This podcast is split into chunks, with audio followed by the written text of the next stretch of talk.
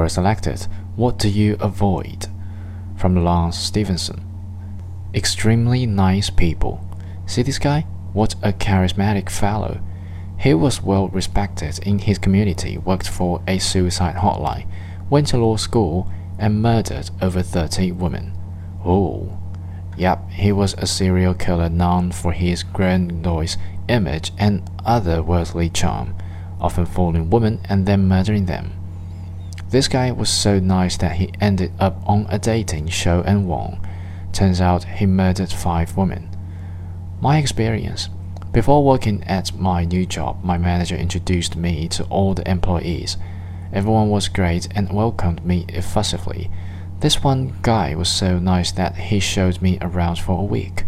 He showed me around and warned me about who to avoid, when in reality he was the one to avoid.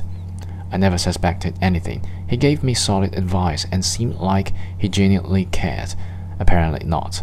He told me everything I wasn't supposed to do and did, and got in trouble for and almost lost my job. Be warned.